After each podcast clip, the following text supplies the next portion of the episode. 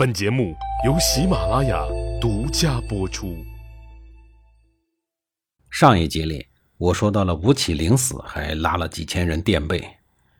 多说一句，吴起死了以后，他的尸体又被车裂了。随着吴起的死亡，他在楚国的改革也随之宣告失败。吴起的一生共打了七十六次仗，其中全胜六十四次，另外有十二次打成了平局。他作为战神级人物存在，在历史上对他的评价也很高。郭沫若先生说，吴起在中国历史上是永不会磨灭的人物。秦以前作为兵学家，他与孙武并称；作为政治家，他与商鞅并称。后世为了纪念他，以他的名字起名了吴起县。吴起县属于陕西延安市管辖。楚肃王继位以后，吴起的变法就全面废止了。等到楚肃王、楚宣王分别继任楚国国君的时候，中原各国之间的兼并战争进入了白热化阶段，形势也更加的错综复杂。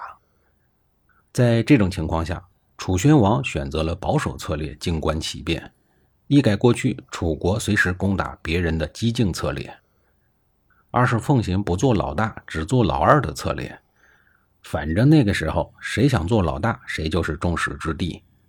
当了老大，就需要付出更多的精力、国力去面对所有想计算你的天下诸侯。但是如果当上了老二，你就可以左右逢源。老大有的好处，老二也能分一杯羹。有了事儿由老大顶着，老二没有太大的风险。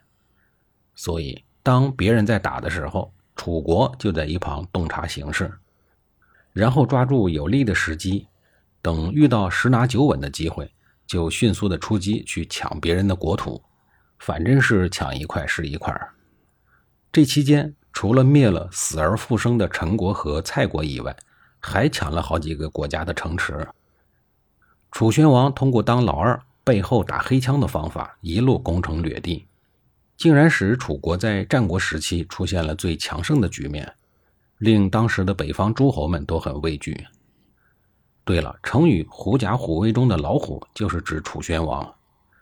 这只老虎为继任的楚威王和楚怀王在后来的争霸战争中打下了坚实的基础。楚威王的一生以恢复楚庄王时代的霸业为理想，力图使楚国冠绝诸国之首。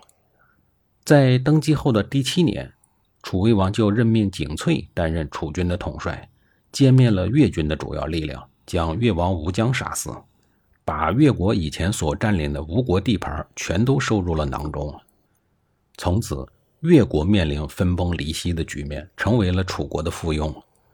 最后，越国在楚威王的儿子楚怀王当政的时候彻底灭亡了。楚国达到他在战国时期的巅峰是徐州大战，这一战楚国打败了强敌齐国，这是楚威王在位期间取得的最大胜利。从这以后，楚国的版图变大了很多，疆域的面积延伸到了现在的云南、贵州、四川、湖南、湖北、江西等地。楚国在战国中一度成为雄居大江南北的泱泱大国。就在这个时候，楚国来了一个战国时期最为著名的纵横家苏秦。他对楚威王说：“秦国的最大外患就是楚国。”而六国如果合纵的话，最大的受益者也是楚国。孰轻孰重，楚威王自然掂量得清楚，于是表示愿意和五国合作，共同抵抗秦国。而在来楚国之前，苏秦已经搞定了其他五国，至此合纵抗秦的大业宣告完成。苏秦出身寒门，家里可谓是一贫如洗，父母省吃俭用，勒紧裤腰带。省了一点钱，供他上了一个民办学校。毕业以后，就一头扎进了社会。和现在的大学毕业生一样，对社会充满了期待，撸起胳膊准备大干一番，打算发达了以后衣锦还乡，荣耀家人。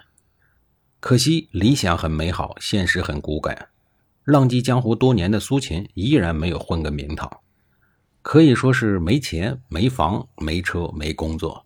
一无所获，狼狈地逃回了家。回到家里以后，父母亲不认他这个儿子，老婆也要跟他离婚。亲戚朋友们都躲得远远的，生怕他来借钱讨饭。苏秦仰天长叹：“社会怎么这么现实呀？我读了那么多年的书，然而什么用也没有。”于是他痛定思痛，发愤图强，改学阴符。说白了，就是叫人学习阴谋诡计的书。苏秦越看越兴奋，甚至悬梁刺股，废寝忘食。在家自学了一年以后，他再次出山。他先是跑到了秦国去游说秦国的秦惠文王，告诉他实施连横的策略，然后就能一举干掉六国，统一天下。秦王对这个一无背景、二无经验、三无实力家伙的建议表示了严重怀疑。这都严重怀疑了，还怎么可能采纳呢？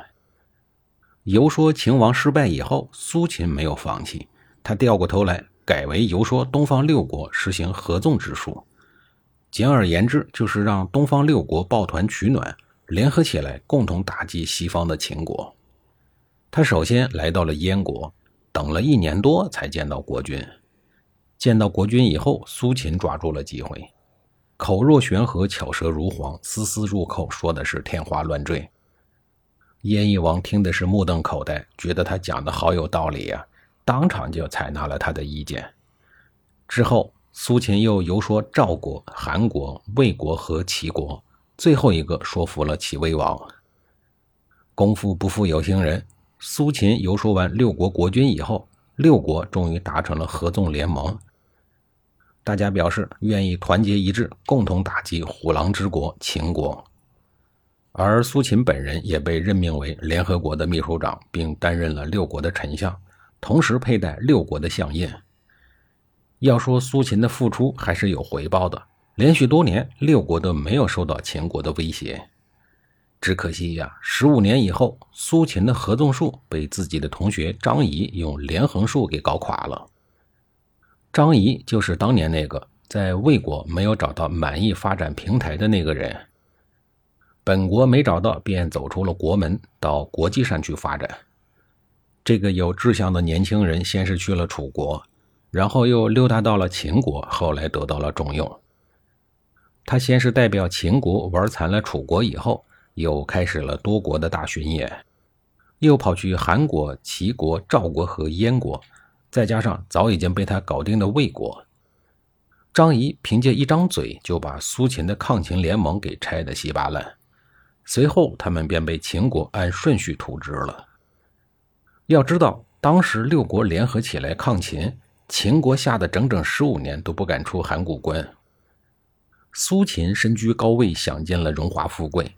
却没有想到的是，他在权势巅峰的时候做了一件让人瞠目结舌的事情。他竟然和燕国的燕翼王老妈媾和到一起，和太后有一腿。您想这事儿的后果能好得了吗？最要命的事儿，这事儿很快就被传得沸沸扬扬了。要知道，这一类桃色事件最能引起人民追根问底的兴趣。当燕翼王知道以后，苏秦害怕自己和他老娘有一腿的事儿而被杀害，就向燕翼王说，自己愿意去燕国曾经的仇人齐国那儿当间谍，愿意戴罪立功。燕翼王想了想，杀了他也无济于事，万一他到齐国真的打探到了有价值的情报，对燕国来说也是好事儿，于是就同意了苏秦的请求。就这样，苏秦以得罪了燕国为借口，跑到了齐国做客卿，还受到了齐宣王的重用。毕竟齐国也需要有这么一个人来了解燕国。